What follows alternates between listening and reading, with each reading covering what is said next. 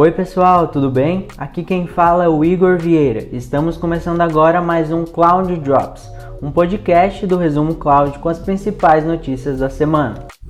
Na segunda-feira, a Microsoft anunciou a disponibilidade geral do painel de impacto de emissões da nuvem Azure, uma ferramenta que ajuda as empresas a entender, rastrear e reduzir as emissões de carbono associadas ao uso da nuvem. As organizações podem medir e reduzir as emissões por serviço e por região de data center. O estudo global Healthcare Cloud and Computing Market prevê um crescimento de 33 bilhões de dólares ao mercado de computação em nuvem na área da saúde nos próximos quatro anos. O relatório, produzido pelo Report Linker, empresa de análise de mercado internacional, traz um panorama atualizado sobre o cenário global, as tendências e os desafios do segmento. Na terça, a gigante chinesa Alibaba Cloud revelou um novo processador interno para uso em seus data centers. O grupo é líder no mercado do comércio eletrônico na China e pretende expandir seus investimentos em computação em nuvem. Os novos chips vão aprimorar e otimizar o desempenho e a eficiência energética da nuvem chinesa. A operadora de satélites SES lançou hoje o satélite SES 17, um dos maiores do gênero no mundo, com peso aproximado de 6 toneladas.